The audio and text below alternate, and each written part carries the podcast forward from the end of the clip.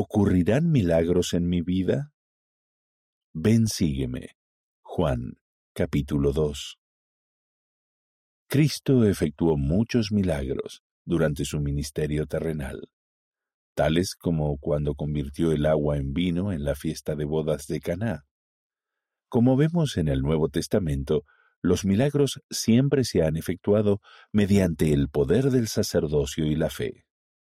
Algunas personas podrían preguntarse, ¿pero cómo puedo tener fe en que ocurrirán milagros en mi vida? El presidente Russell M. Nelson enseñó, hagan el esfuerzo espiritual para procurar milagros. Oren pidiendo a Dios que los ayude a ejercer ese tipo de fe. Principios que rigen el obrar milagros.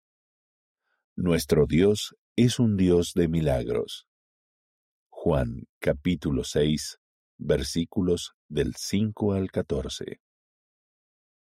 Primer libro de Nefi capítulo 17 versículo 51.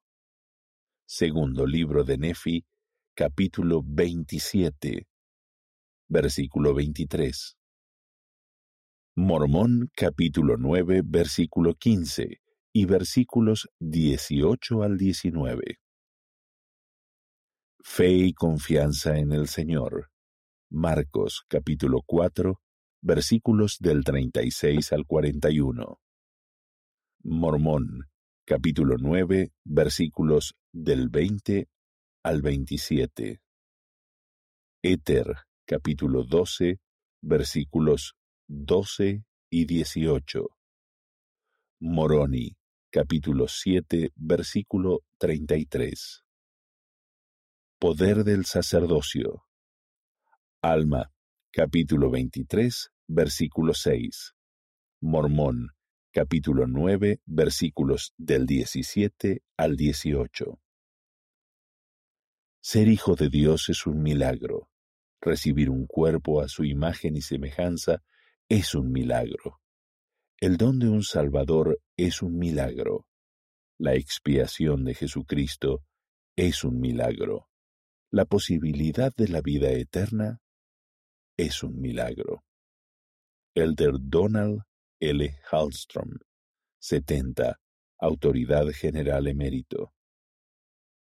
¿Ha cesado el Día de los Milagros? Liaona, noviembre de 2017. Página 90.